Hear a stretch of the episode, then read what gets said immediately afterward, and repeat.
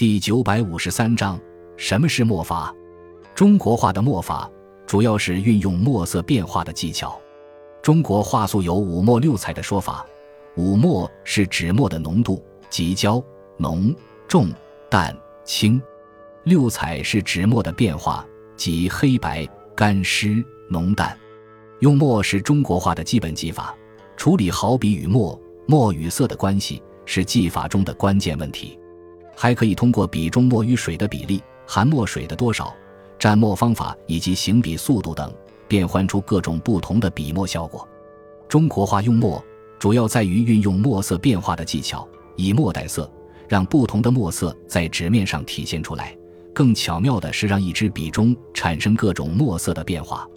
中国画用墨的技巧随着时代的不断发展和历代画家的总结而日趋成熟，逐渐产生了泼墨法。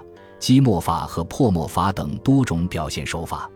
积墨法是先画一遍或浓或淡的墨，干了之后再画一层，让墨色积叠起来，画面苍润浑厚，如弓弦的山水图。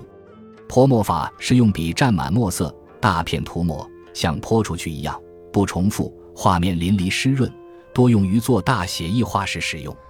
泼墨法又分为浓破淡、以淡破浓、干破湿。湿破干四种，具体操作是先画出墨色，在墨未干的时候，再在上面施加墨色，可使墨色呈现出湿润、丰富、浓厚而变化莫测的效果。画家作画的时候，往往将三种方法融合在一起。此外，还有焦墨法、素墨法、用繁法等。